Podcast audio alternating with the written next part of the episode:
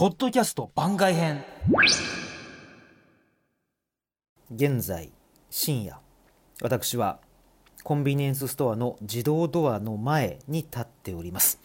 この自動ドアかつては全く普及しておりませんでしたが荷物の搬入そして宅配便業者の集荷そして両手で買い物を持ったお客が入りやすいそして出やすいようにするためと言われておりまして90年代以降急速に広がってまいりました。さてドアが開いて出てきたのは3500品目もの商品であります。思い出せば1974年セブンイレブン1号店がオープンし初めて売れたのはサングラス。ここから思わぬものが思わぬ時に売れるそんな棚作りを施行してまいりました。街行く人が思わぬそして想像もしない人と恋に落ちるように人間の欲望のの衝動をコンビニは具現化してきたわけであります。さて店に入って下に目を落とすと見えてくるのはピカピカの床だ。これは天井からのわずかな照明で反射度を高めて店内を明るくするために開発された日本先端の技術の結晶であります。さらに万引きなどの犯罪防止にもつながっています。まさに少資本で FX などの金融市場に打って出るようにレバレッジ効果を期待したコンビニの嵐業と言ってもいいでしょう。さて次に出てきたのが雑誌コーナーです。おっと、いきなりエロ本が出てまいりました。エロ本の表紙の女性は、不景気の時には笑顔が、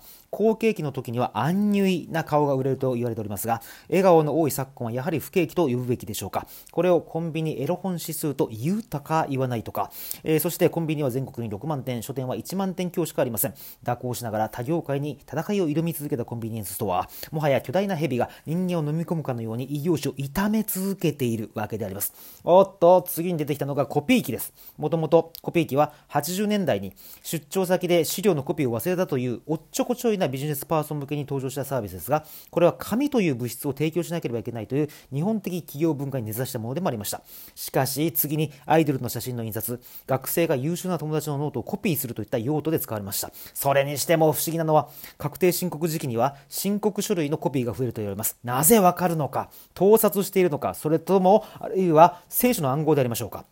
そして、そこを曲がると次にゴールデンゾーンの下にコンドームが陳列されています。ゴールデンゾーンとは高さ130センチメートルから170センチメートルぐらいの女性に最も見やすい位置であります。えー、しかしながら、コンドームをめがけてくるお客にとっては見やすいか見にくいかなど関係がないわけであります。それにしてもポスデータを見ると面白い。九州ではコンドームの購入比率が低い。なぜでしょうか？これは1枚でも多く抜きたいからでありましょうか？そして施設の関係ではコンドームというのはアミューズメント施設の近くが最も売れています。これは夢の世界で盛り上がって出てきた2人が、そのままもう一つの夢の世界に行くときに、コンドームという現実が顔を出すからでありましょうか。アミューズメント施設のチケット、そしてコンドーム、両方とも厚みが0.01ミリであることは、再び聖書の暗号を感じさせるものであります。